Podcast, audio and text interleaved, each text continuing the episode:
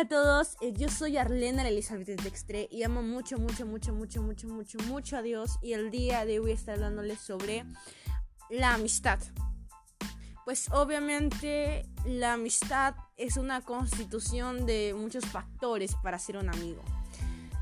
Lo podemos ver en tu relación con Dios. Dios tiene que ser tu mejor amigo. Ahora, sabemos que tu relación con Dios para que sea tu mejor amigo consiste de ese hablar día, día, día, día tras día con Él. Igual sucede tú cuando tienes diversos amigos. Para que sean tus amigos tienes que reunir diversos factores. La amistad consta de responsabilidad, de unión, de verdad, de fidelidad. Amigos que son fieles mutuamente y no se traicionan, guardan sus secretos, entre muchas otras cosas pues es muy importante entender el significado de la amistad. Y en la Biblia yo resalto una amistad que a mí me tocó demasiado cuando leí la amistad de David y Jonathan. La verdad, esa amistad para mí fue una amistad que valía oro. David quería tanto, pero tanto a Jonathan. Y Jonathan mutuamente también quería tanto, tanto a David.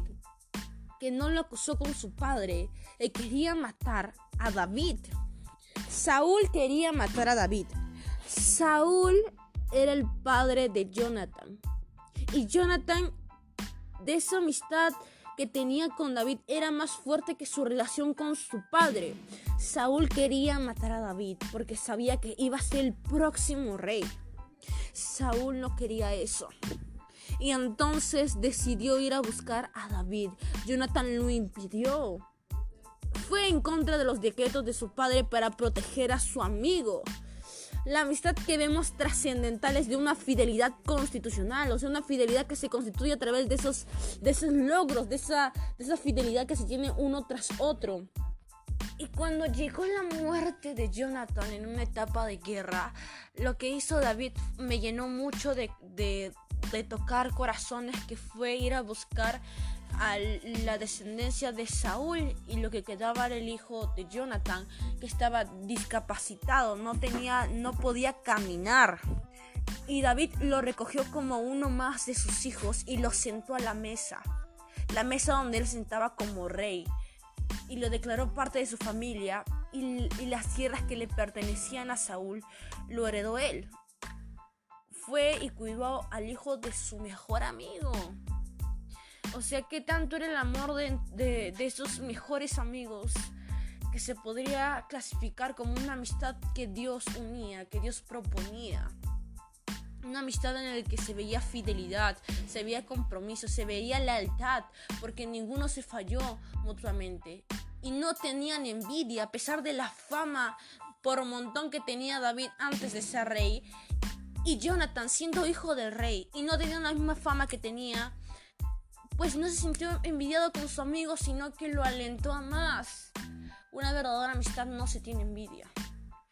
Así que va por el punto de que los mejores amigos también se pueden ver en lo terrenal y se pueden ver reflejado con tu amistad con Dios. Porque una amistad que Dios permite y Dios hace es una relación que se puede visualizar mutuamente. Cuando tienes una relación con Dios, no hay, no hay yacte de envidia. Cuando tienes una relación con Dios, hablas con Él horas y horas. Cuando tienes una relación con Él, te deleitas en Él.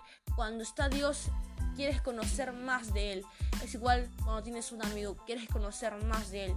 Y de eso se trata la amistad un gran ejemplo de esos David y Jonathan que a mí marcó mucho su historia en la Biblia, que es una amistad que trascendió la fidelidad, una fidelidad mutua.